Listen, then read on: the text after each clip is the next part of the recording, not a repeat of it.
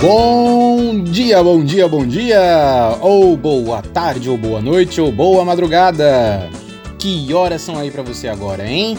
No meu relógio, deixa eu confirmar aqui. Ah, é hora de dar efusivas saudações e também nossas calorosas ou refrescantes boas-vindas ao Encantaria. Encantaria, o programa ou podcast, como queira chamar, feito diretamente do Xingu, às margens do rio que corre a partir do coração do Brasil, irrigando com seus muitos afluentes e rios irmãos belíssimos e vastíssimos esta lindíssima floresta amazônica, repleta de povos encantados, encantadores e encanteiros. Eu sou Tiago, e se por um lado estou muito feliz de saudar e receber nossa audiência, por outro lado, também estou muito feliz de fazer isso acompanhado das minhas amigas e companheiras encanteiras profissionais neste que é o décimo episódio. Décimo! Um, dois, três, quatro, cinco, seis, sete, oito, nove, dez encantarias! Que incrível que essa jornada tenha chegado até aqui! Meninas, vocês que também são notas 10, 10, 10, desce a voz aí pra gente, por favor! Nossa, Tiago e Help, quanta alegria! Materializar as ideias dessa forma tão bonita e conseguir encantar tanta gente querida é uma alegria enorme. Sinto-me preenchida pelas pessoas que me retornam com tanta empolgação falando dos episódios do Encantaria.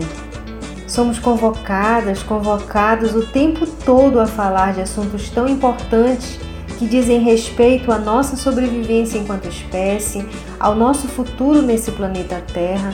Isso é uma honra muito grande. Fora isso, ainda temos esse enorme intercâmbio de arte e cultura com essa múltipla diversidade de pessoas que nos ouvem e interagem. Super gratificante fazer parte dessa corrente do bem e do amor e encampar essas inúmeras iniciativas e sonhos e planos para e por um mundo melhor. É por isso que Encantaria apoia a campanha Liberte o Futuro e hoje queremos divulgar e apoiar também a campanha Amazoniza-te. Assim, eu quero dar o meu alô, reverberar minha energia de alegria, força e cotidiana coragem de recomeçar. Isso é resistência. Refrescantes boas-vindas ao décimo episódio do Encantaria. Eu sou Eneida de Mello. Oi, gente do bem! Como falou nosso querido Tiago, estamos no décimo episódio. Uau, hein? Feliz por ter vocês nos ouvindo e contribuindo com o podcast Encantaria. Gratidão! Eu sou a Help, fiquem ligados, ligadas, porque está no ar o décimo episódio do Encantaria.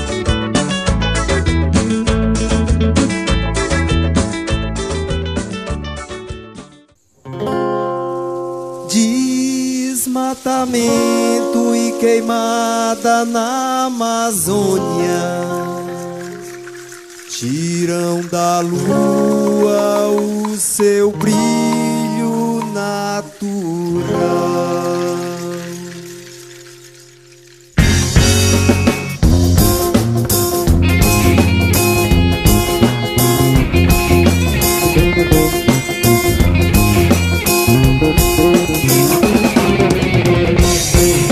Anoiteceu, bela menina.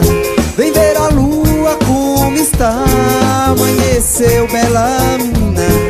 Repousa, repousa, repousa. Meu canto louco fala de um mega tesouro.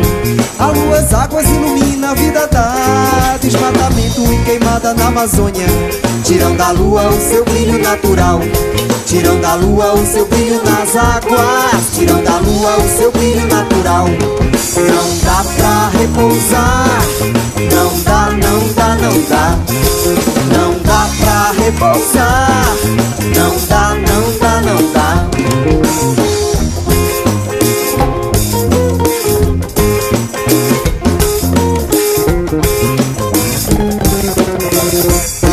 Anoiteceu, bela menina Vem ver a lua como está. Amanheceu, bela menina Repousa, repousa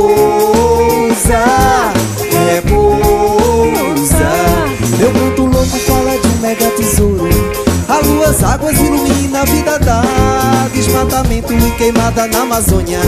Tiram da lua o seu brilho natural.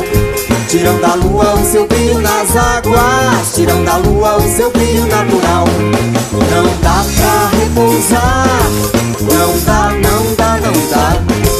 Não dá pra repousar.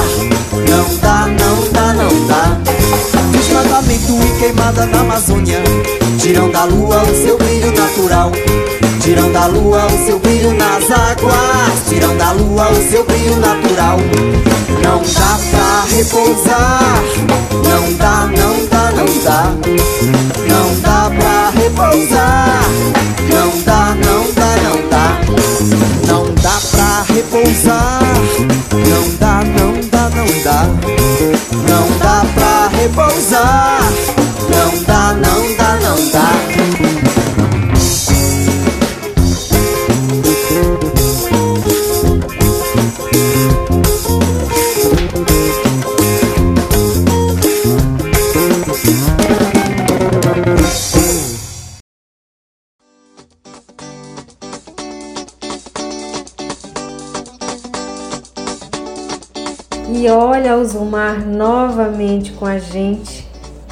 a música Lua Linda, uma composição da Socorro Damasceno, nossa artista popular.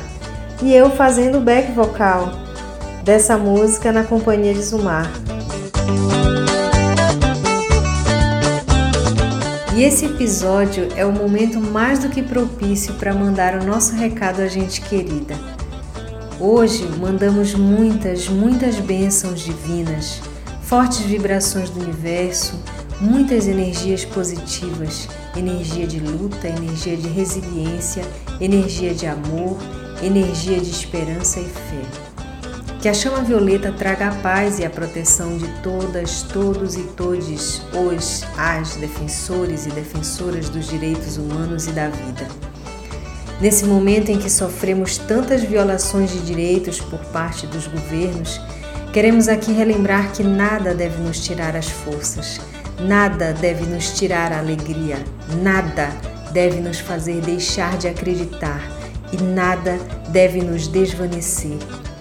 Porque essa forma de opressão do capitalismo que tenta nos desestabilizar com suas maldades como já dissemos lá atrás em outro episódio que falava sobre roubar a nossa alegria, essa forma de opressão ela está fadada ao fracasso. E nós, como as plantas e animais que resistem a grandes secas, que tenhamos essa postura e sejamos sempre, sempre símbolo de resistência. O que é a Amazônia para você? Oi, pessoal, aqui é a Dani. Saudações encantados e encantadas. Bem, respondendo a pergunta, a Amazônia para mim é uma mulher, uma mulher mãe que luta todos os dias para garantir seus direitos de ser e de existir, que luta para se manter viva e assim cuidar de seus filhos e filhas ao redor do mundo. A Amazônia é o ventre da terra, é a minha casa, é o lugar onde eu nasci. A Amazônia, para mim, é o centro do mundo.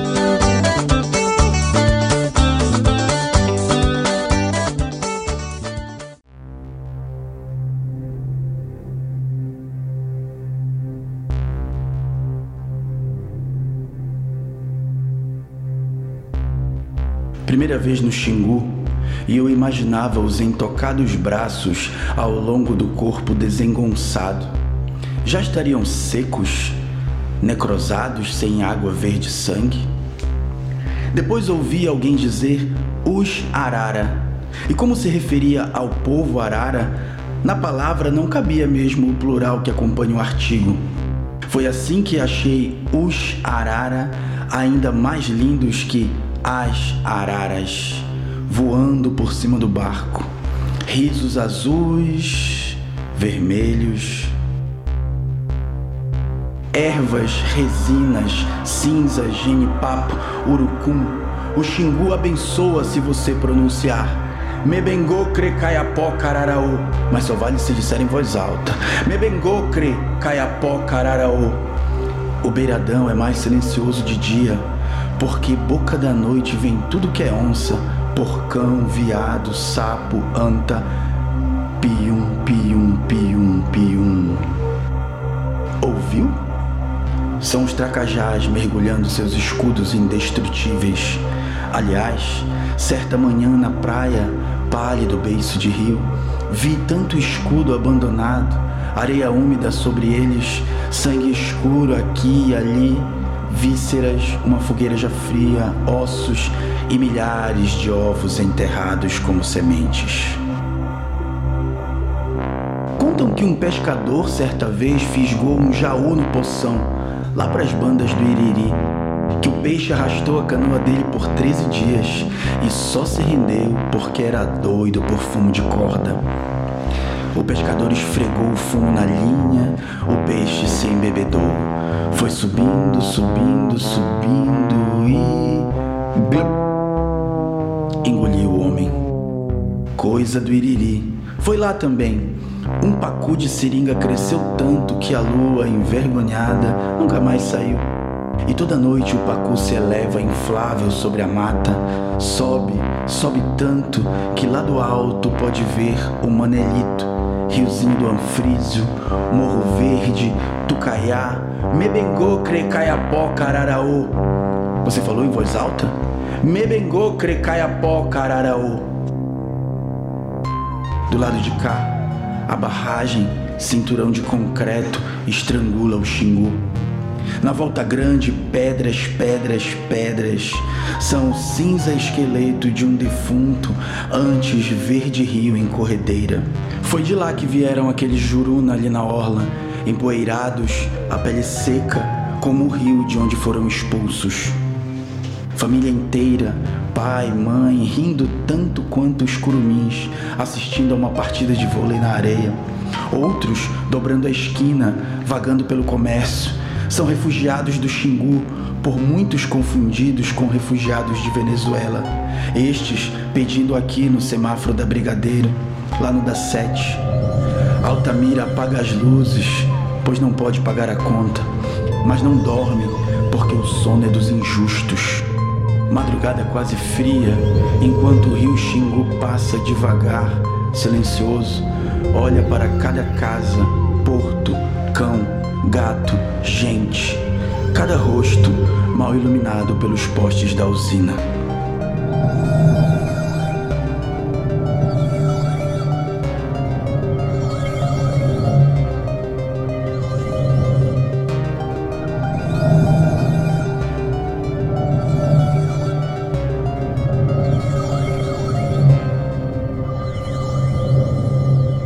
Esse foi o poema Xingu, do Paulo Vieira. Desculpa a demora aí, hein, amigo? Obrigado por sua contribuição aqui conosco.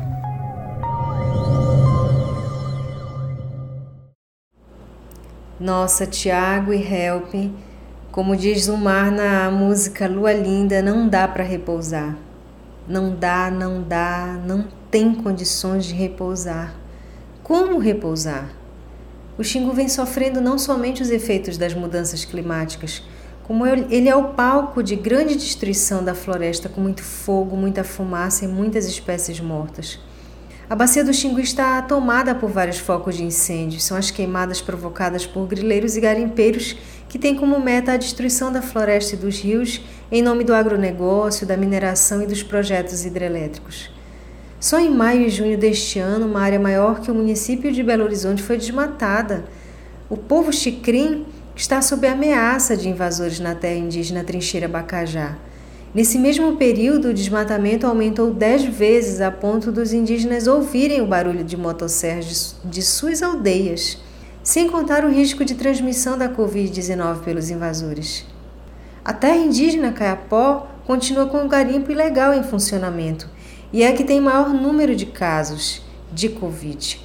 São oito mortes e 1.119 casos confirmados. Mais de 2 mil hectares foram desmatados na Flona Altamira. A APA Triunfo do Xingu foi a campeã de desmatamento na bacia do Xingu, com 7 mil hectares derrubados. Então, como repousar? Não dá para repousar. São essas ações que causam o desequilíbrio do clima e diminuem nossa qualidade ambiental e de vida. Este ano, a região vive uma das maiores estiagens, com reflexo na produção, na saúde, na renda das famílias. Na cidade, o reflexo dos incêndios na floresta, aliado à poluição provocada pelas queimadas em áreas verdes urbanas, propriedades particulares e quintais, tem comprometido a qualidade do ar, da terra e da água, causando muitos problemas respiratórios, principalmente em crianças e idosos. O aumento da temperatura e a sensação térmica, quase que diária, de 36 graus, nos leva a parar para perceber como vimos cuidando mal da nossa casa terra. E aí eu fiquei refletindo sobre isso. E fiquei refletindo sobre o que podemos fazer para manter o nosso patrimônio cuidado. Primeiro de tudo, acredito que precisamos enxergar e reconhecer esse território como um mosaico de diversidade, detentor de uma das maiores riquezas histórico-culturais existentes em Altamira, no Pará, na Amazônia brasileira. Diante disso, eu reforço as palavras do nosso amigo Zé Roberto. Precisamos tombar como patrimônio histórico-cultural a Volta Grande do Xingu. E eu diria, por que não também tombar a Terra do Meio e toda a bacia do Xingu? É a medida de proteção e cuidado mais sensata que os governantes poderiam tomar como demonstração de respeito e valorização às riquezas histórico-culturais do nosso país. E é por isso que queremos convidar nosso público para participar com a gente, sempre compartilhando ideias, ações sobre o que fazer para proteger a floresta.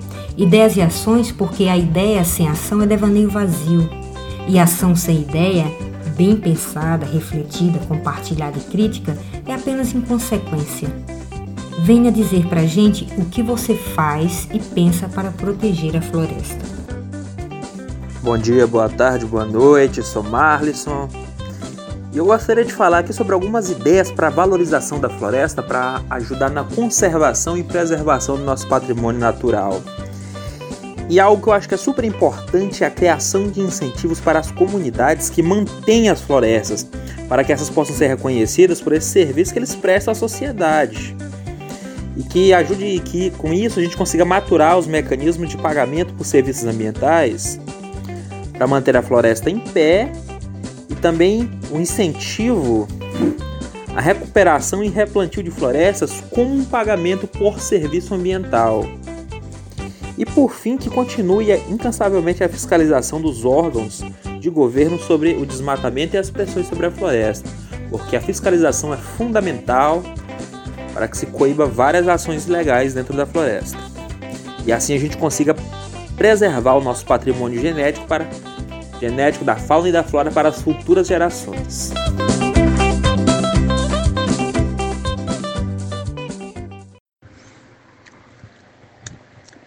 Eu sou Zé Roberto, falo de Altamira, da Amazônia, o centro do mundo. Amazonizar o mundo. Amazonizar o mundo é se sensibilizar, reordenar o território, as cuencas unificar. Indígenas, quilombolas, populações tradicionais. Recursos naturais, recursos culturais, biosfera, biodiversidade, conhecimentos, socializar. Humanos, somos partes da teia da vida, predadores integrantes da cadeia alimentar. Igarapés, rios, terras, florestas, bichos, povo. Humanizar é harmonizar. Construção do futuro ou destruição? Temos ou não temos que planejar? Organizar processos de informar, comunicar, Agendas 21, profetizar. Pan Amazônia, cooperar. Cada bacia, individualizar. Local e global, pensar e atuar. Para um novo tempo de libertação almejar. Conflito é pacificar. Pensar conservar, pensar preservar. Novas gerações da Gaia vai precisar.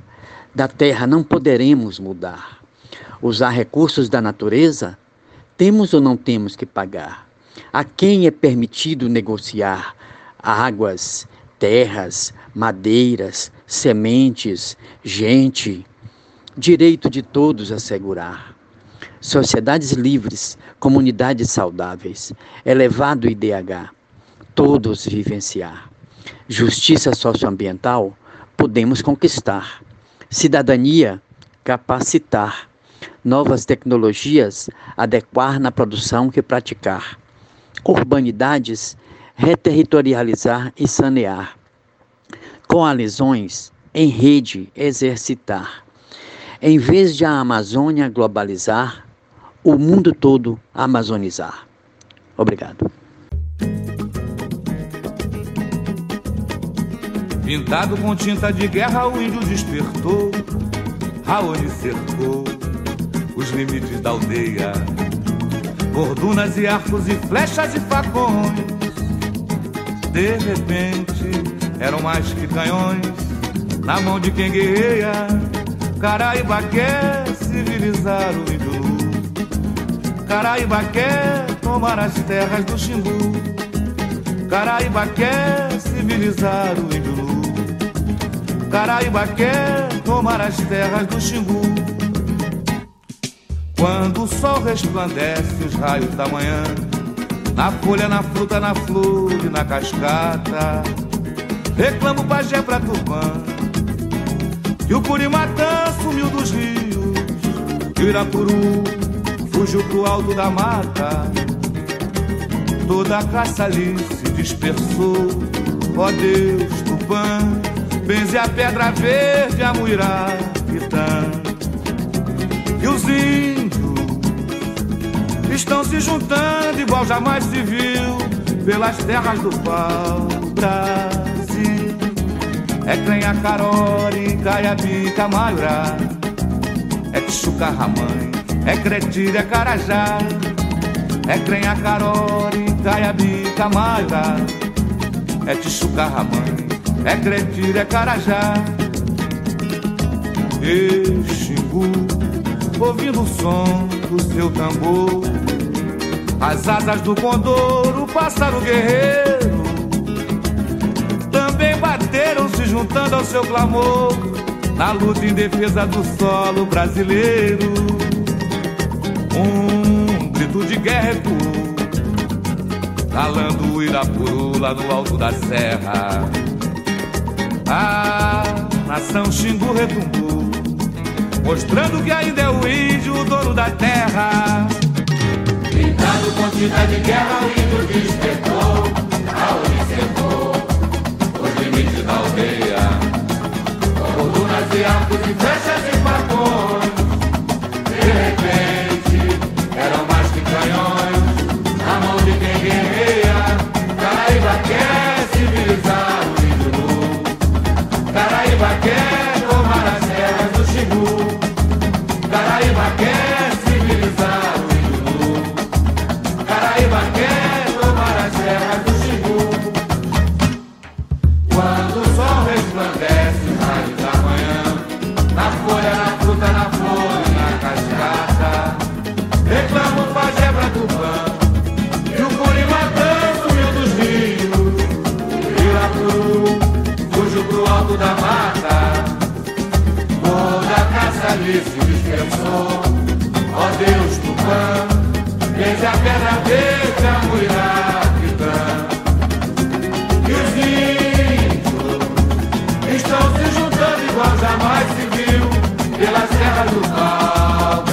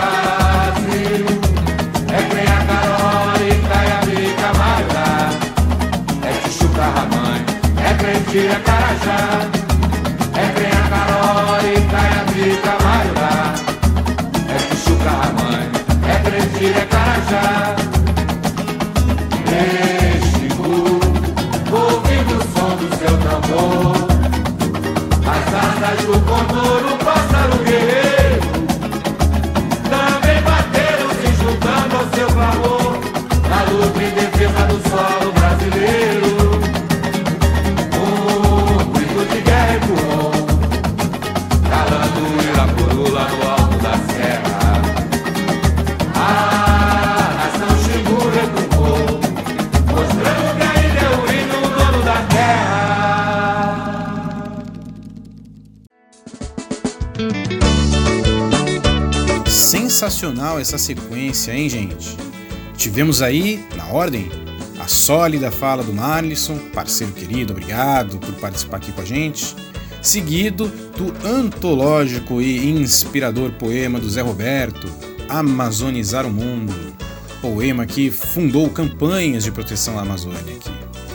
E, por fim, a clássica canção Xingu, interpretada por João Nogueira e composta por ele e pelo grande Paulo César Pinheiro. Essa música, a gente tem que notar, foi indicada lá no comecinho dos primeiros episódios do Encantaria pela nossa querida ouvinte Clara. Muito obrigado, Clarinha. Grande abraço para você. E agora, nas dicas e conversas sobre a pandemia, queremos tratar de mais um assunto importante. Dia 12 de agosto, a última quarta-feira, foi o Dia Internacional da Juventude. O Dia Internacional da Juventude foi estabelecido pela Organização das Nações Unidas e observado pela primeira vez no ano 2000. O Dia Internacional da Juventude tem como propósito chamar nossa atenção para as questões pertinentes à juventude. Historicamente, as crianças e jovens sempre sofreram bastante nas mãos dos adultos e da sociedade culturalmente sempre foram colocadas na condição de que não poderiam expressar suas opiniões e pensamentos, porque um comportamento desse era entendido como desrespeito. Tiveram que ouvir calados muitas vezes a frase: menino não tem que querer.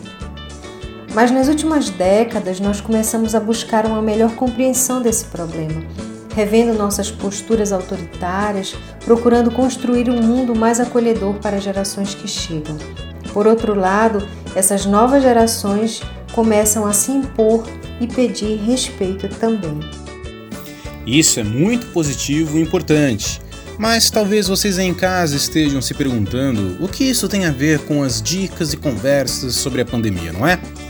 Help e Eneida, como vocês respondem a essa pergunta? Então, Tiago, nós aqui no Encantaria deixamos bem claro desde o começo que nosso objetivo inclui a saúde mental, emocional, afetiva.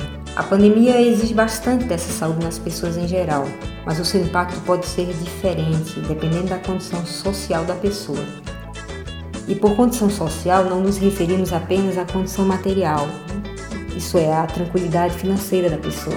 É claro que para alguém que tem mais carência de recurso, que tem pouca renda ou não tem emprego, o impacto da pandemia vai ser mais grave. Mas mesmo quem manteve seu trabalho também pode sofrer com o risco de adoecer e com o isolamento social. Existem ainda outras diferenças sociais que fazem toda a diferença em como sentimos a pandemia. Nós já mencionamos há alguns episódios como as mulheres são atingidas de maneira muito específica nesta situação, ou seja, como a questão do gênero também muda o impacto. Agora está na hora de falar de como esses jovens vêm lidando com esse momento. Como estão lidando não somente com o isolamento social, mas em como enfrentar todos os problemas que os cercam e, principalmente, enfrentar no cotidiano questões velhas como o fato de não serem levados a sério em suas proposições de não terem credibilidade nas suas falas, ou sobre esse momento em que vivemos cheios de incertezas, sem perspectivas. Para alguns, talvez a dúvida: será que ainda é possível sonhar? Por conta do especial cuidado que temos que ter com as pessoas do assim chamado grupo de risco, acabamos nos voltando para dar atenção aos idosos e esquecemos de dar mais atenção aos jovens. Vamos ficar ligados nisso aí. Por isso, hoje convidamos quem melhor pode falar sobre o assunto. Ela, a juventude. Vocês sabiam que a juventude aqui da região do Médio Xingu está se organizando? Pois vamos chamar aqui o Mitan Chipaia e a Ana Carolina, que vão nos contar um pouco da história dessa mobilização da juventude por justiça social e ambiental. É, falar um pouco aqui da nosso grupo de juventude do Xingu. É, que a gente colocou o nome de Juventudes por causas sociais e ambientais. E a construção desse grupo veio logo após aquele encontro que foi realizado aqui em Altamira, no Amazônia Centro do Mundo, onde em uma conversa a gente teve a ideia de. A gente percebeu né, que precisamos, precisava ser unido os, os movimentos das juventudes aqui em Altamira. É, foi uma conversa entre eu e a Canã e a Dani, né, se reuniu e decidiu criar né, uma, um meio, pensar um meio que, de movimento que unisse as juventudes, tanto indígena, ribeirinho, quilombola, LGBT, juventudes periféricas, né? E os movimentos é, das juventudes que já existem aqui em Altamira, buscar uma forma de unir. Então foi quando a gente, a partir desse ano que foi feito, é, a gente começou a, a, planejar como que foi, como que seria feito, né? É, planejar também como que a gente ia conseguir é, falar, ser assim, trazer mais a juventude para a próxima e sonhar junto com a gente, porque na verdade são, a gente tem como um sonho criar esse movimento, criar essa união, essa aliança da, da juventude do Xingu. E a gente está vendo agora que está tendo um retorno, né? que as juventudes estão se aproximando, a gente está conseguindo é, passar a nossa mensagem para outros jovens, para outras organizações que estão nos apoiando. É muito. É, fico feliz né, por isso a gente também, atualmente a gente está, a primeira campanha que a gente fez foi a campanha Devolva Nossa Esperança, onde a gente busca falar que a gente, juventudes, precisamos de esperança, precisamos de é, políticas públicas é, que traga esperança, traga confiança e paz nas nossas vidas, nos nossos direitos é, sociais, ambientais. Então o grupo nosso movimento, né, nossa organização que a gente está criando das juventudes, é, vem, vem em busca de, de união, né, de unir as juventudes, de unir as vozes e criar uma força só, um coletivo só para poder conquistar os nossos é, direitos, direitos que a gente acha que a gente temos é, que ser contemplados. Então, resumindo, é, eu acho que é isso e valeu. Dizem que nós somos o futuro do país, mas como seremos o futuro se estamos tirando o presente? Em situação normal, as crianças, adolescentes e juventude dos bairros periféricos de Altamira já sofrem com uma condição socioeconômica de suas famílias, que foi agravada após a construção da hidrelétrica de Belo Monte e mudou as relações socioterritoriais. Como consequência da ausência das políticas públicas, Altamira despontou.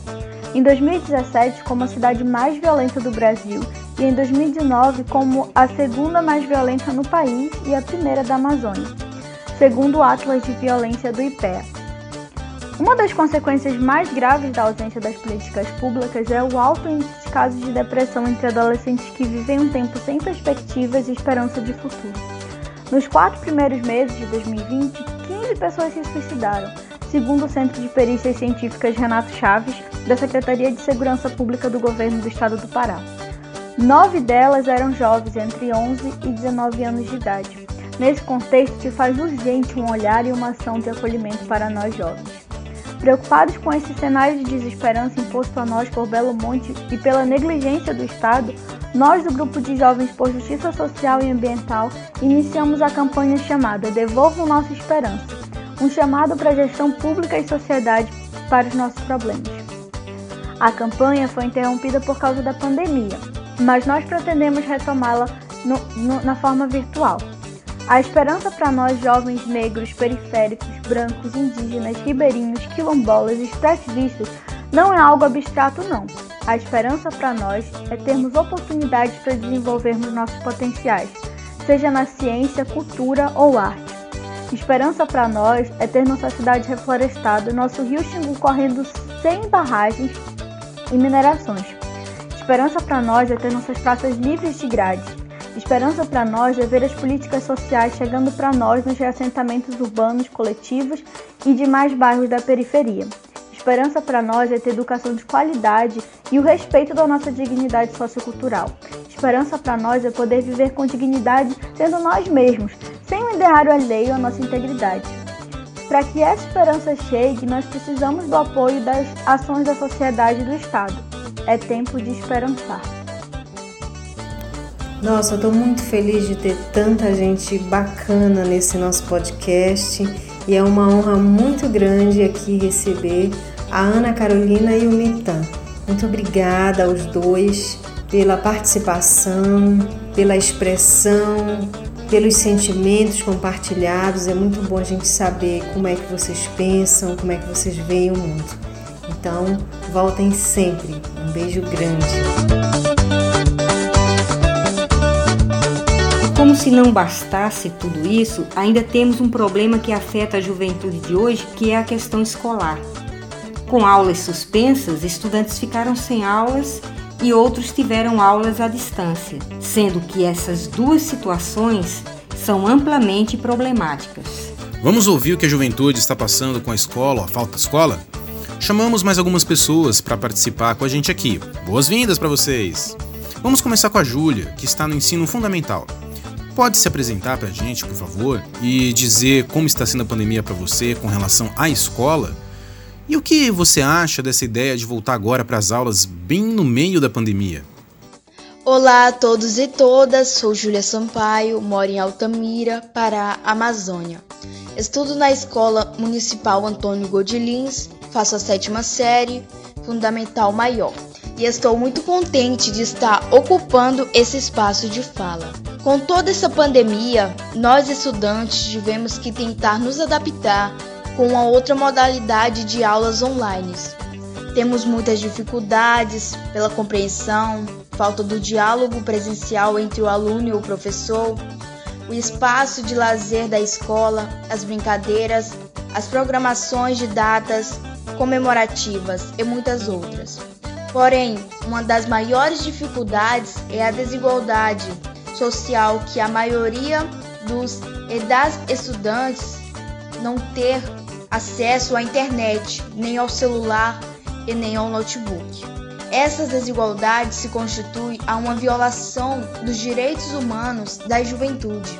Com o que vemos todos os dias, o Brasil com maior grau de contaminação e morte, e que voltar às aulas nesse momento seria um grande risco de vida aos estudantes, educadores e educadoras e às nossas famílias.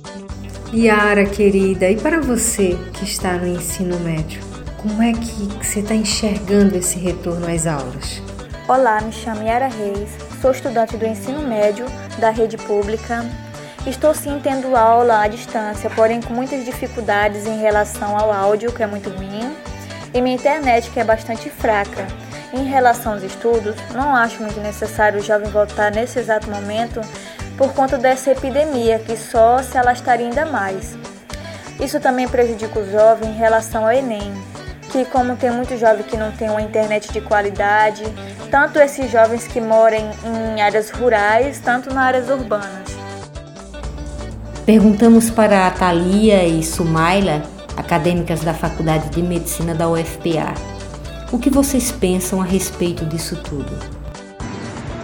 Oi, gente, tudo bem? Eu sou Talita, eu estudo medicina na UFPA aqui em Altamira e o isolamento tem sido para mim um desafio diário.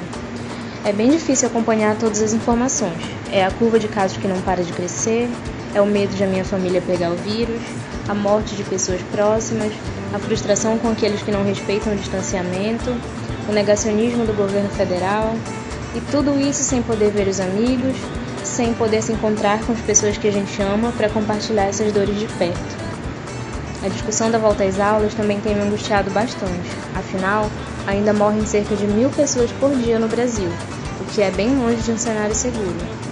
O retorno presencial me parece inviável, porque não temos como garantir a proteção para todos os alunos e porque o número de casos na cidade ainda é alto. Há quem diga que quem não quiser voltar pode trancar o curso, como se fosse questão de escolha individual.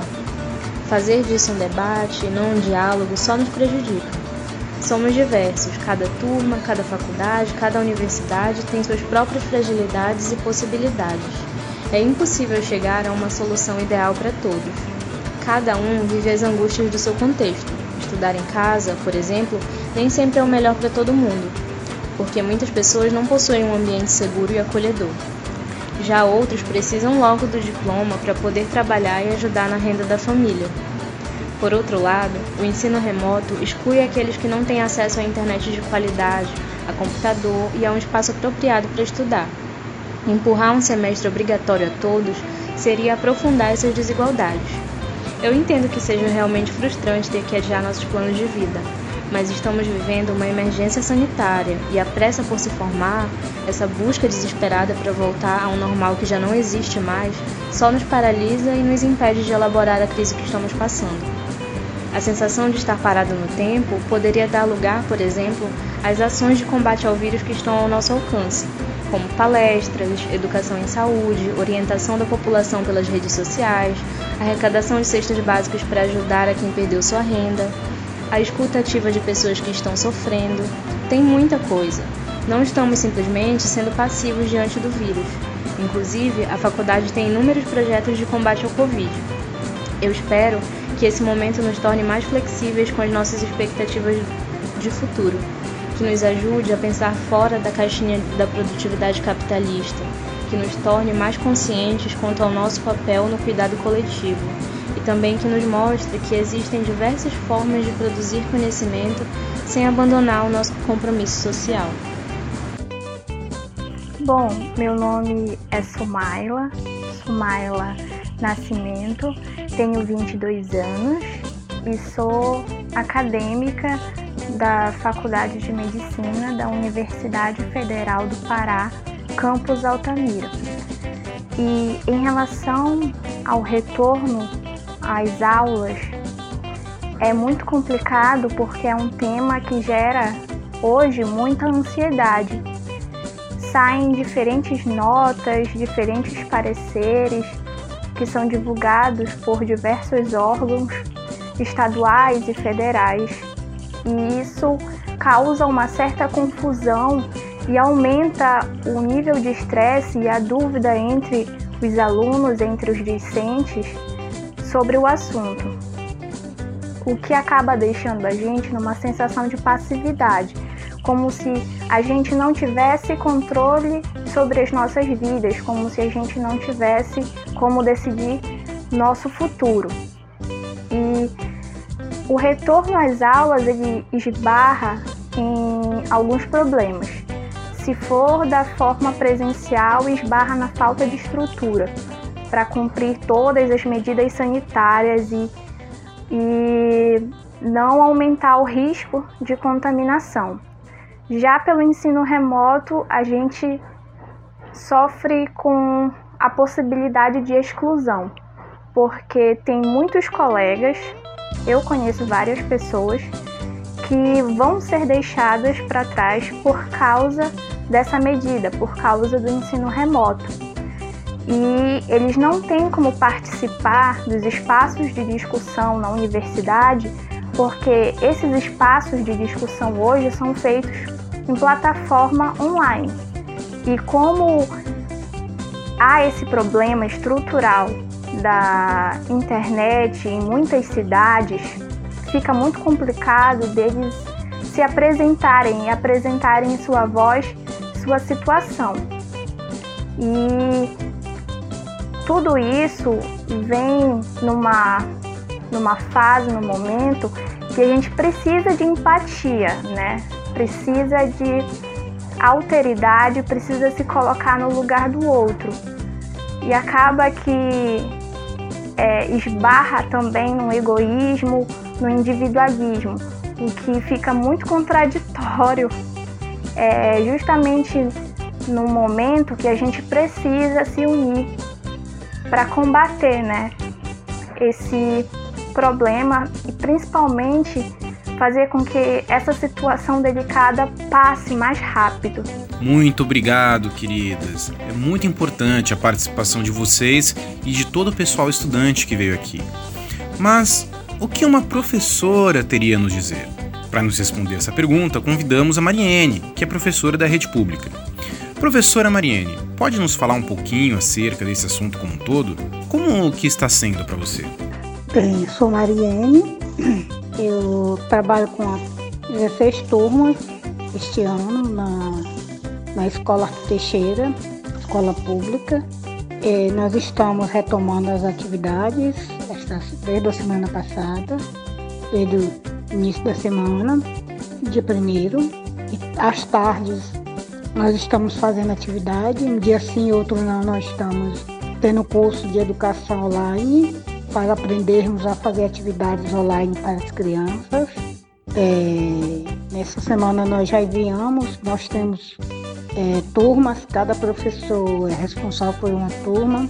Mas eu trabalho com as quatro, as quatro turmas, eu trabalho com 16 turmas, mas eu trabalho com sexto ano, sétimo, oitavo e nono. Então são quatro modalidades do ensino fundamental. E dificuldade é porque eles não receberam o livro, não deu tempo. Teve livros, por exemplo, do sexto ano que chegou depois que iniciou o processo do lockdown da pandemia. Então, se eles não têm os livros em casa, é, fica difícil você estar tá fazendo atividade para eles. Não é impossível, é mais complicado. E para mim, para muitos professores que já passaram dos 40, trabalhar com essa nova tecnologia, essa nova forma de, de virtual, online, é muito difícil. Eu, pelo menos, estou repetindo o curso online que eu não aprendi no, no, no a fazer uma aula no, no, Google Educação, no Meet, para jogar para os alunos. Eu tive muita dificuldade na tecnologia, eu acho muito complicado. E fico super chateada quando um jovem de 25 anos, 28 diz: é fácil. É fácil para você que tem essa capacidade, que se desenvolveu, que já nasceu dentro do celular, que já nasceu dentro da nova tecnologia.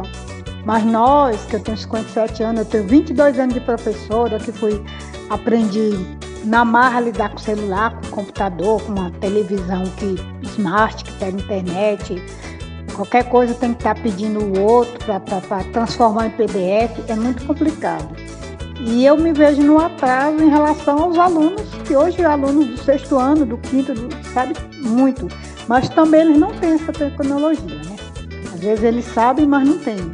Eles têm um pingo de internet no celular. Não é um celular, não é internet de qualidade para eles assistirem uma aula, um vídeo, um podcast, um, a, a, é, pegar o Meet ou o Zoom e assistir uma, uma, uma conferência é meio complicado. Mas assim, eu, o que eu estou com dificuldade é justamente porque se vocês têm um prazo, quando é que é, quais são os dias. Porque se for nos dias das minhas aulas, aí eu não posso, porque já estou tentando aprender assistindo a aula. E a gente tem que cumprir a carga horária.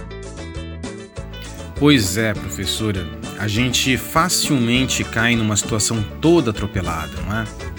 Eu sou professor também, minha mãe foi professora, e eu acho que posso dizer que a gente tem a impressão às vezes de que as pessoas não têm muita consciência de que para dar aula existe todo um preparo, um estudo, um treinamento por trás, né? Mudar subitamente a própria maneira de trabalhar sem esse preparo é mesmo muito duro. Pessoal, e essa é uma situação que está provocando tensão no país inteiro. Convidamos também a psicóloga e educadora Karina, que já trabalhou em saúde mental aqui em Altamira e que tem um filho pequeno, para dizer como está sendo isso. Por favor, Karina, pode se apresentar para nós e nos passar suas impressões? Olá, pessoal do Encantaria, Tiago, Eneida e Socorro, que nos encantam nesses dias de isolamento.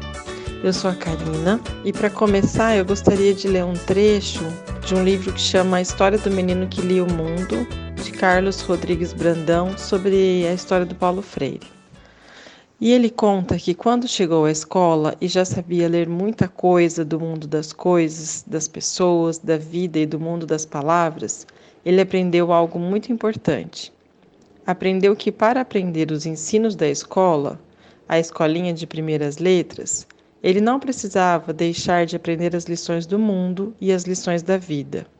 Ao contrário, quanto mais ele aprendia de novo a ler as letras, sílabas, palavras, frases, histórias e a ler livros inteiros, cada vez mais ele queria seguir aprendendo a ler outras leituras da vida e do mundo.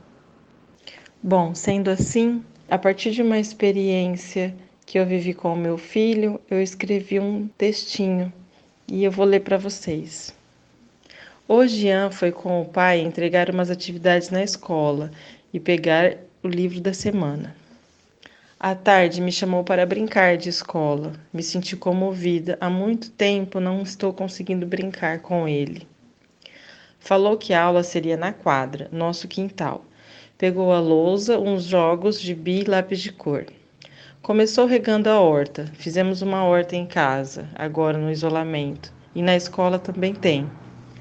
Depois, fizemos uma atividade física, que ele foi explicando sobre a respiração e cada movimento do corpo. Em seguida, a escrita da palavra universo e o que a gente sabia sobre o tema. Daí fizemos um desenho de observação de folhas de plantas da escola, que era o nosso quintal.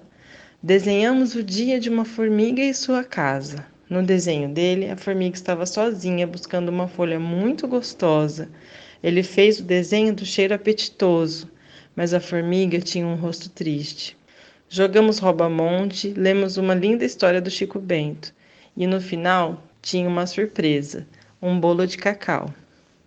Então, todos demos um abraço de tchau e até amanhã. Sigo me despedindo aqui de vocês, ouvintes, com mais uma frase desse livro. Toda criança que um dia fica grande e vira uma pessoa adulta carrega pela vida fora a menina ou o menino que ela foi antes. Então vamos cuidar das crianças. Muito obrigado, Karina. Que saudade. Muito obrigado por participar aqui com a gente. Mas faltou ainda a gente ouvir um pessoal muito importante. E sabe, gente, eu tenho hoje 34 anos, mas nunca me esqueci de como, quando eu era criança, os adultos facilmente me ignoravam ou me subestimavam. Aí eu observo algumas crianças hoje e concluo com convicção Bobo é quem acha que criança é boba. Então, pra gente não marcar bobeira, vamos ouvir também as crianças? Oi, meu nome é Elaine, eu tenho 7 anos e moro na Santa Benedita. A pergunta é: o que é que você tá achando dessa pandemia? Muito chato, porque a gente não pode sair, porque não pode ir pra escola, eu sinto falta dos meus amigos, da professora, vai fazer as tarefas. Oi pessoal, meu nome é Neymar, eu tenho, no... eu tenho 10 anos, eu moro aqui em Santa Benedita. É, a pergunta é, o que é que você está achando dessa pandemia? Muito chato. Ninguém pode sair de casa, nem brincar, nem ir pra escola, nem fazer os deveres de casa, nem ir pro recreio. Só isso. Em relação aos deveres, você está fazendo? Tô, eu tô fazendo alguns. Alguns eu não tô conseguindo fazer. Isso atrapalha muito, né? Não, não atrapalha em casa o coronavírus. Oi pessoal da Encantaria, eu tenho 7 anos, esse coronavírus tá chato. É, eu não tô indo na escola, eu tô mais sem o que fazer, eu tô assistindo mais desenhos, e os desenhos tá começando a ficar enjoados, não tô gostando, tudo mais, assim. É, daí não tô gostando mais desse negócio, eu tô começando a ficar mais bravo. Eu tô falando com meus amigos na internet, isso sim que é bom, né? Mas não é igual falar pessoalmente, né? Que é mais legal, entendeu? É, também eu, eu aprendi a jogar Pokémon, aprendi a jogar dama, aprendi a jogar jogo das sementes com a minha avó. Eu aprendi a fazer contas, eu fiz uma horta e a horta tá super crescendo. Só a pitangueira que não parece que não tá crescendo, porque parece que tá meio secando. A gente tá tentando ver. Eu gostava de ir na escola e daí, e daí quando isso mudou, uma coisa que eu não faço mais, que eu adorava fazer, é atividade física. É super legal, que a gente brincava, tipo, queimada russa. As pessoas, os adultos, saem pra, tipo, qualquer lugar. Tipo, saem na loja, saem em todo, tipo, todo lugar. Só que as crianças não podem sair, tipo, em um lugar. Não pode entrar no mercado, só que as pessoas podem. Agora todo mundo tá podendo, só que as crianças não, né? Tá super chato. Por que as pessoas fazem isso? Abraço, beijos. Muito obrigada por ter esse negócio aí. É bom que eu me sinto mais livre, né? Um abraço, povos das florestas. Beijos, tchau. Neymar, Laísa, Ian e Vitória. Lindas, lindos, parabéns.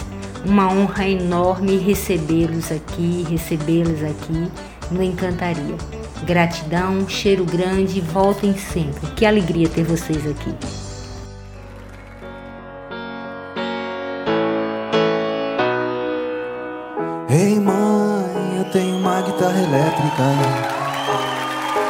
Durante muito tempo isso foi tudo que eu queria ter. Mas ei mãe, alguma coisa ficou para trás. Antigamente eu sabia exatamente o que fazer. Ei mãe, tem uns amigos tocando comigo. Eles são legais, além do mais, não querem nem saber que agora lá fora o mundo todo é uma ilha, a milhas e milhas de qualquer lugar nessa terra de gigantes que trocam vidas por diamantes. A juventude é uma banda, uma propaganda de refrigerantes.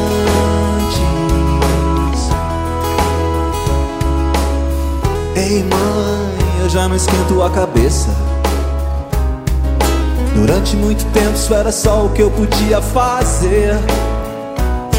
Mas ei, mãe, por mais que a gente cresça, há sempre alguma coisa que a gente não consegue entender.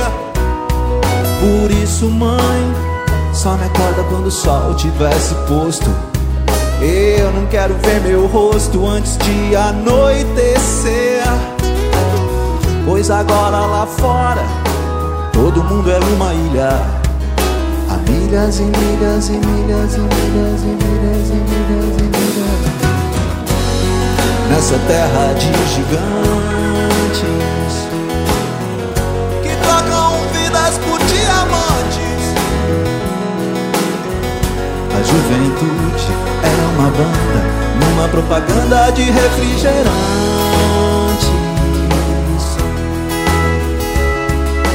Mega, ultra, hiper, micro, baixas calorias, quilowatts, gigabytes. Traço de audiência, tração nas quatro rodas. O que faço com esses números? Eu, o que faço com esses números?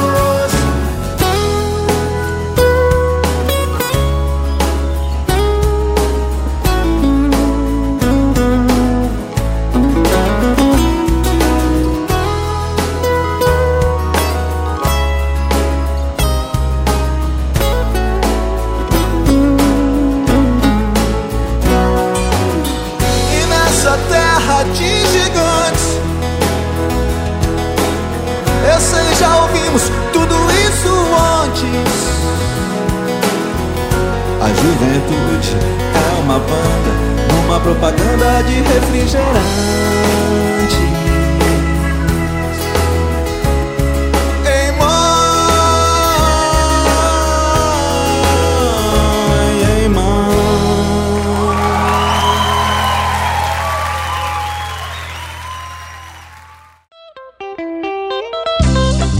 Agora é hora de falar das dicas e cuidados na pandemia com a nossa querida doutora Érica. Olá, pessoal. A gente tem falado em todos os programas sobre os cuidados de saúde na pandemia e hoje a gente vai falar de um aspecto bem importante, a saúde mental. Saúde mental é uma dimensão muito ampla que fala do nosso bem-estar no geral, capacidade de lidar com problemas e desafios do dia a dia, de ter um equilíbrio nas funções também do corpo, sejam elas pensar, sentir, comer, dormir. Várias dessas dimensões podem estar afetadas quando a gente sofre com a nossa saúde mental. E a situação não está nem um pouco favorável para que a gente encontre esse equilíbrio, não é? Semana passada chegamos à marca de 100 mil mortes no nosso país.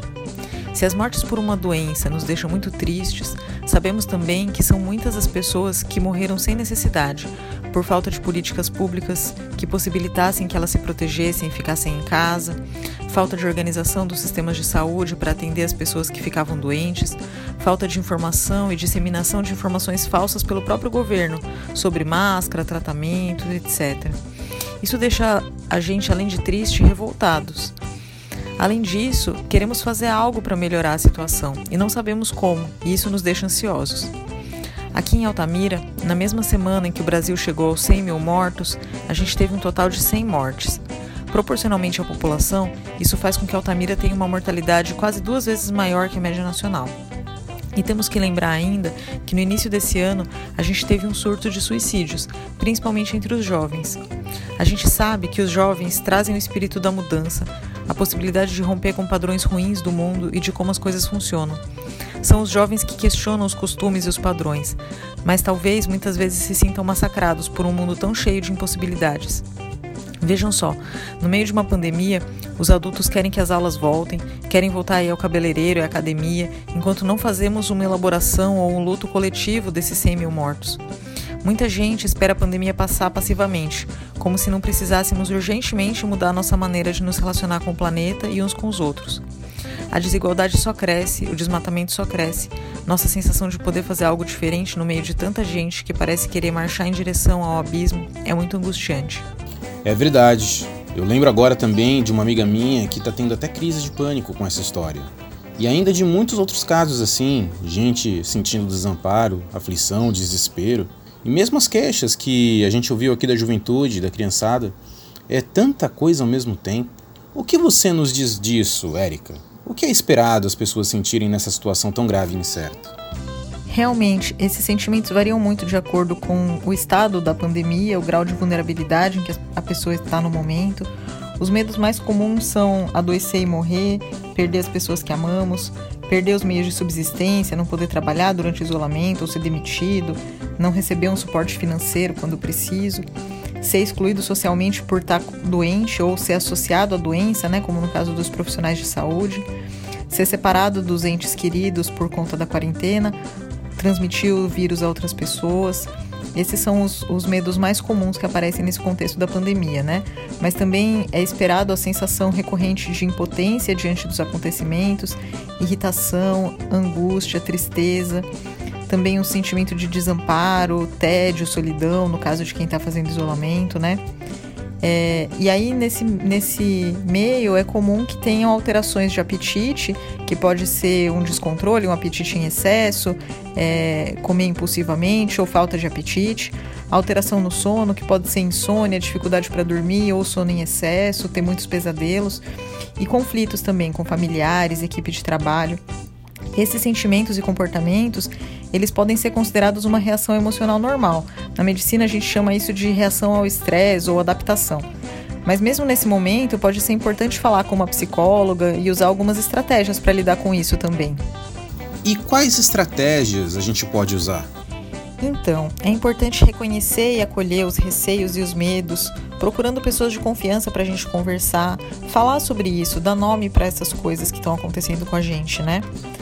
É importante também a gente lembrar que estratégias ou ferramentas de cuidado que a gente já usou no passado, em momentos de crise, e que ajudaram a gente a melhorar. A gente pode resgatar e usar de novo essas ferramentas. É importante a gente ter os nossos próprios recursos e investir neles, né? Também é importante exercícios que ajudem no, na redução no nível de estresse. Por exemplo, exercício físico, meditação, alguns exercícios de respiração, coisas que ajudem a gente a focar no momento. Por exemplo, arte, leitura, música também podem ajudar com isso, né? Eu, por exemplo, adoro escutar esse podcast e alguns outros para me distrair e ficar mais alegre. É importante também a gente investir e estimular ações compartilhadas de cuidado, o que ajuda a gente a ter uma sensação de pertencimento social, como as ações solidárias e de cuidado familiar e comunitário. Isso ajuda a gente a se sentir menos só. Também é importante a gente avaliar os nossos planos, as nossas estratégias de vida e pensar de que maneira dá para a gente continuar fazendo as coisas durante a pandemia ou o que, que vai ter que ser deixado para depois. A gente tem que retraçar os nossos planos mesmo, né, nas condições atuais. Nisso também é muito importante ter uma rotina, mesmo que seja em casa. É importante manter ativa a nossa rede de afetos e a nossa rede social, estabelecendo contato, mesmo que à distância, por mensagem, por vídeo, por telefonema, com os nossos familiares, amigos, colegas. É importante também a gente tentar evitar o uso de cigarro, de álcool ou outras drogas para lidar com as emoções. Também é importante a gente diminuir o tempo que a gente passa assistindo ou ouvindo notícias, especialmente notícias que só falam da pandemia ou só trazem notícias ruins, né? E também evitar as notícias falsas. É importante buscar fontes confiáveis de informação, como o site da Organização Mundial de Saúde ou o site da Fundação Oswaldo Cruz, a Fiocruz, que é de onde eu tirei a maior parte dessas orientações que eu estou passando para vocês. Quando essas estratégias não estiverem sendo suficientes, é importante procurar ajuda, procurar um profissional de saúde mental. E quando é que a gente tem um sinal de que precisamos procurar ajuda? E é possível ter essa ajuda aqui na região? É, a gente pode pensar em alguns critérios para determinar se esses sentimentos, essas reações podem ser é, dentro do esperado ou se está virando sintomas de algum problema maior e vai precisar de um acompanhamento, né? É, os principais são quando os sintomas são muito persistentes, eles não melhoram ou até vão piorando, apesar das nossas tentativas de lidar com isso, do uso dessas estratégias que a gente discutiu um pouco. É, se o sofrimento for muito intenso, estiver levando, por exemplo, a pensamentos de morte, até de suicídio, é, às vezes comportamentos da pessoa se machucar é, um comprometimento muito grande do funcionamento social, cotidiano, atrapalhando a vida familiar, do trabalho. Se tiver outros problemas, como é, começar a ter um uso exagerado de álcool, ou se já tiver outras dependências de drogas. É, se tiver algum diagnóstico de transtorno mental, já usar alguma medicação para isso e sentir que já está começando a não fazer mais tanto efeito, que está descompensando um pouco, né? ou até nos casos das pessoas que começam a ter sintomas de perda de contato com a realidade, como começar a ouvir vozes. Esses são sinais de alarme para procurar um profissional de saúde. Então, é, fique atento, se as medidas de cuidado elas não estiverem sendo suficientes, você estiver tendo muito pensamento de morte, insônia, muito descontrole na alimentação, né? Ou esses sinais que eu falei aqui agora, procure um profissional de saúde mental. Ajude também as pessoas que você convive e você percebe que não estão bem. Passe essa informação para elas também. Isso é particularmente delicado no caso das crianças, que estão sem o seu suporte social habitual, que vai para muito além da família, os avós, tios, primos, a escola. Daí também a importância dessa discussão da volta às aulas, né? Muito mais do que uma simples disputa se as aulas devem ou não voltar, mas também lembrar que esses são espaços fundamentais da inserção psicossocial das crianças que, como nosso amigo Ian falou, acaba ficando mais irritado, né? Às vezes mais tristes, mais tímidas. A gente também tem que pensar em meios de cuidar da saúde mental e de um bom desenvolvimento das crianças. Aqui em Altamira, tem o CAPS e o NASF, que tem psicólogos para atendimento, inclusive online.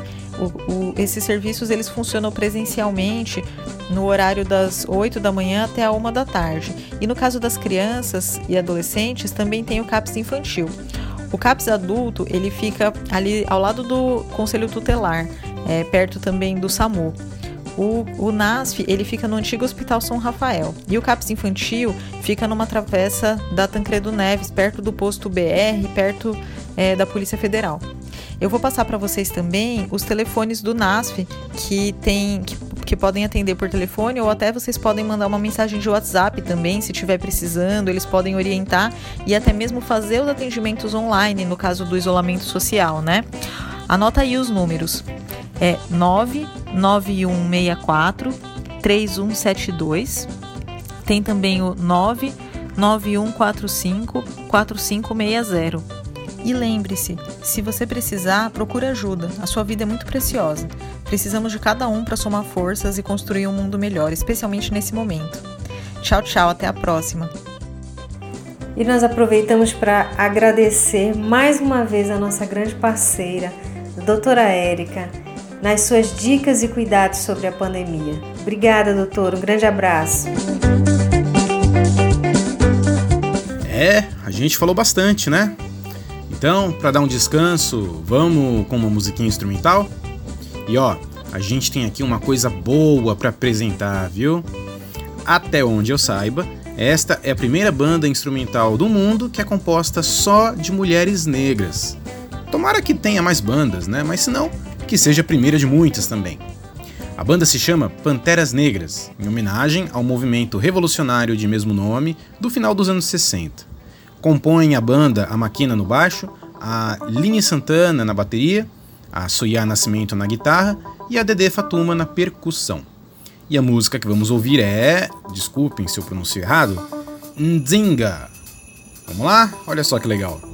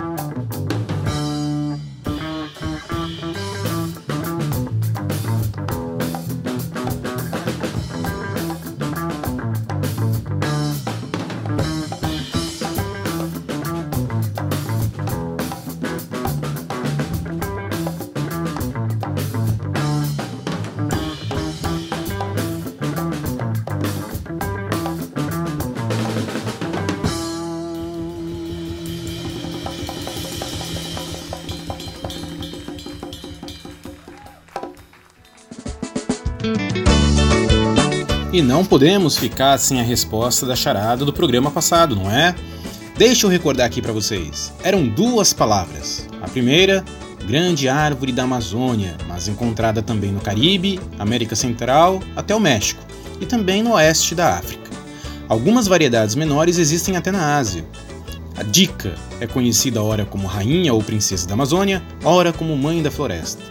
A segunda palavra, de cinco letras, era o nome de um tipo de peixe que existe no Xingu e que é bastante apreciado pela culinária local, que às vezes o chama de cascudinho. O detalhe era que essas duas palavras tinham a mesma letra bem no meio delas. Quem foi que acertou, hein? Do que eu fiquei sabendo, a Érica, que colaborou muito com a gente hoje, foi uma das acertadoras. E o outro acertador, já sabem, não é? Ele vai até revelar a resposta para nós. A resposta da cruzadinha do podcast 9 é a seguinte: A árvore conhecida como mãe e também rainha da floresta é a Samauma, ou se você preferir, Sumauma. O nome do peixe com cinco letras é acari, conhecido também por outros nomes, carinhosamente chamado de cascudo. O acari tem no meio do seu nome a mesma letra A, igualmente encontrada no meio da palavra Samaúma, que é uma majestosa árvore da Amazônia. Essa foi fácil para o Mariano, nosso campeão de quiz, porque no livro que ele escreveu, chamado Nas Entranhas da Amazônia, há um capítulo todo dedicado a essa majestosa árvore, a Samaúma. Muito obrigado, querido! Você não quer também enviar para nós sua adivinha, cruzadinha ou charadinha? Quer enviar um poema, uma música, um relato, um recado para sua gente querida? Pedir uma música? É só enviar uma mensagem via WhatsApp ou Telegram no número 991149708. Código 93, hein? Se quiser enviar e-mail, o endereço é este aqui: encantariaxingu, tudo minúsculo, arroba gmail.com. E sabe quem sugeriu uma música pra gente tocar no episódio de hoje? A Érica. Olha só como ela colaborou bastante com a gente hoje. Valeu, doutora!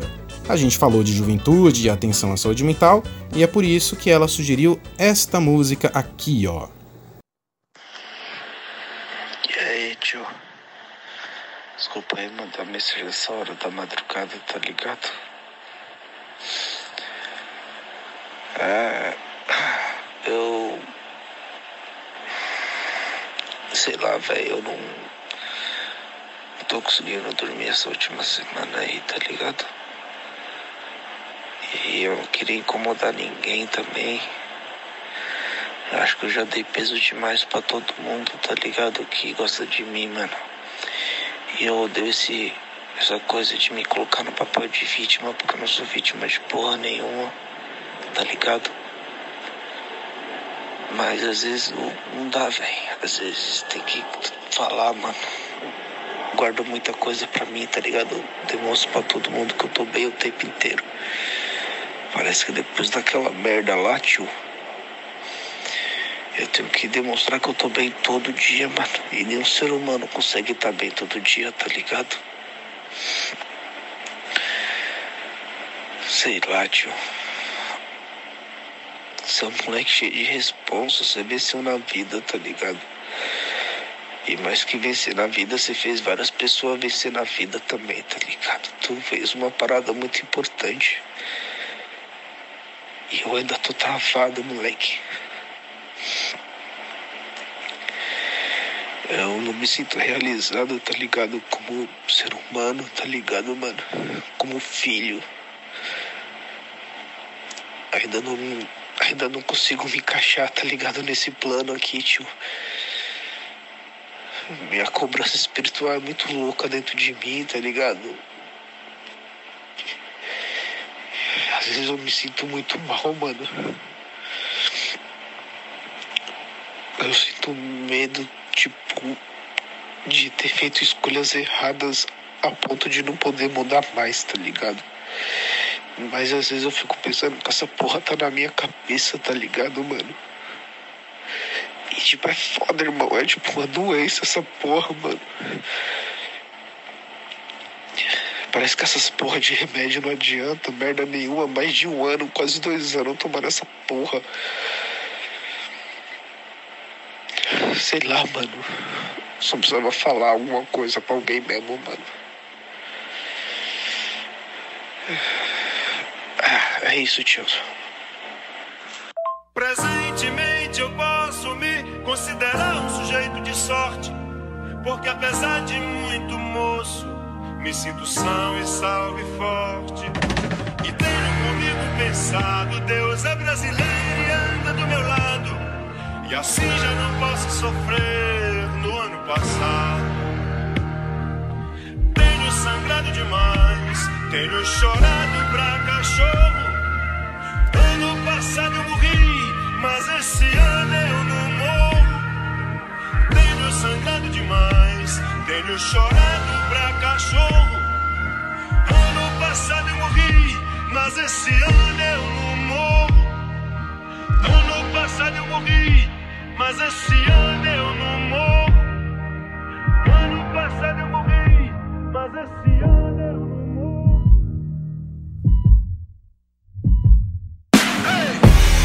sonho mais alto que drones. Combustível do meu tipo, a fome. Pra arregaçar como um ciclone. Pra que amanhã não seja só um ontem. Com um novo nome, o abutre ronda, ansioso pela queda. Fim do mágoa, mano, sou mais que essa merda. Corpo, mente, alma, um tipo Ayurveda. Estilo água, eu corro no meio das pedras. Trama, os drama curvo, sou um drama turbo. Conclama se afastar da lama enquanto inflama o mundo. Sem melodrama, busco grana, isso é usando em curso. Capulanas, katanas, busca nirvana, é um recurso. É o mundo cão pra nós, perder não é opção, segue.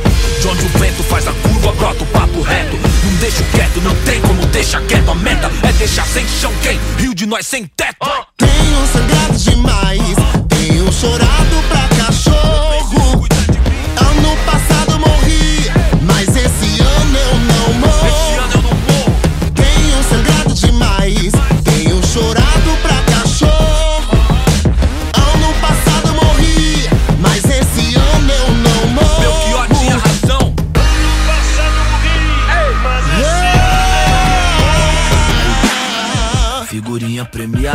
Brilho no escuro, desde a quebrada avulso. De gorro alto do morro, os camarada, tudo. De peça no forro, os piores impulsos. Só eu e Deus sabe o que é não ter nada, ser expulso. Ponho linhas no mundo, mas já quis pôr no pulso. Sem o porro, nossa vida não vale de um cachorro triste. Hoje cedo não era um hit, era um pedido de socorro. Mano, rancor é igual um tumor, envenena a raiz. Onde a plateia só deseja ser feliz. Com uma presença aérea, onde a última tendência é depressão com aparência de férias. Odiar o diabo é mó boi. Difícil é viver no inferno e vem à tona que o mesmo império canalha que não te leva a sério interfere pra te levar à lona. Revide. Tenho sangrado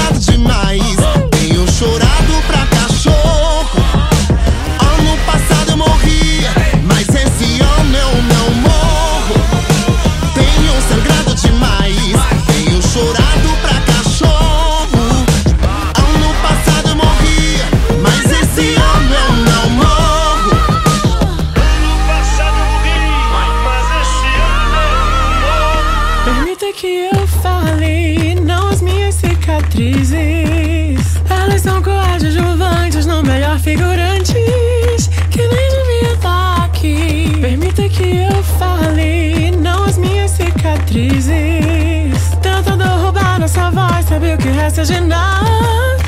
Ovos passeando por aí. Permita que eu fale, não as minhas cicatrizes.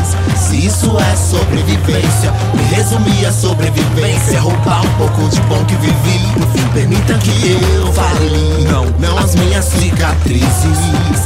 Achar que essas mazelas me definem é o pior dos crimes. É dar o troféu pro nosso algoz e fazer nós sumir. Tenho sangrado demais, tenho chorado pra cachorro. que invade a cela. Ano passado eu morri, mas esse ano eu não morro. Tenho sangrado demais, tenho chorado pra cachorro. Mais importante que nunca. Ano passado eu morri, Mas mas esse ano eu não morro. Tenho sangrado demais.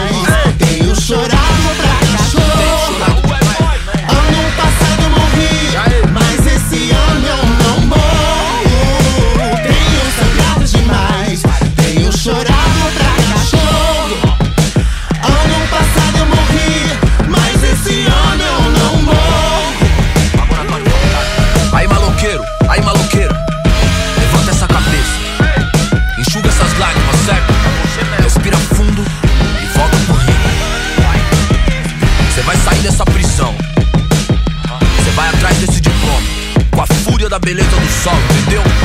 Faz isso por nós, faz essa por nós, te vejo no pó. Ano passado eu morri, mas esse ano eu não morro. Acabamos de ouvir Amarelo, do Emicida, com participação especial da Majur e da Pablo Vittar, com sample da música Sujeito de Sorte, do Belchior. Quem puder, por favor, confere o clipe lá no YouTube, que vale muito a pena e aproveita para ver os créditos completos da produção inteira. A música em referência ao Setembro Amarelo e a tradicional campanha de prevenção ao suicídio. E com essa fenomenal obra, nós encaminhamos nossa despedida de hoje, gente querida que nos ouve. Quero aqui agradecer a Dani Silva e a Talita Sena, que nos ajudaram a reunir a juventude e a criançada para falar. E também a Érica, nossa querida doutora Érica, que nos ajudou tanto em tanta coisa importante hoje. Não posso também deixar de agradecer pela força que sempre nos dão as guitarradas dos mestres Aldo Sena, Curica e Vieira, com suas faixas Caribenha, Afundado e Viajando, que são tão características aqui da nossa ambientação. Corpo, mente, alma, Estilo água, eu corro no meio Queridos, estamos chegando no final de mais um episódio do Encantaria. Foi um prazer enorme estar com vocês, participar de todo esse momento, de todas essas informações tão sérias, tão importantes e tão interessantes para a gente refletir. A juventude me tocou bastante. A campanha em favor da nossa floresta e da nossa Amazônia também. Então, pessoal, vamos ficar ligados, vamos ficar atentos e vamos fazer a nossa parte. Um grande abraço e até o próximo episódio. Um beijo grande. Gente querida, chegamos ao final do décimo episódio. Gratidão pela companhia, participação e alegria. Um cheiro grande e até a próxima. Bye bye. É isso aí, gente! Com o décimo episódio, encerramos a primeira temporada do Encantaria. Muito, muito, muito obrigado por terem acompanhado a gente até aqui. Foi uma caminhada, uma jornada incrível. Nosso programa vai entrar em ato por duas semanas, para a gente descansar um pouquinho e fazer o balanço do nosso trabalho. Então, a gente se vê de novo em setembro. Grande abraço e tudo de bom para todo mundo. Resistam, alegrem-se, cuidem-se e até a próxima. Odiar o diabo é mó boi, mó boi. Difícil é viver no inferno e vem à tona Que o mesmo império canalha que não te leva a sério Interfere pra te levar à lona. Revide. Tenho é sangrado demais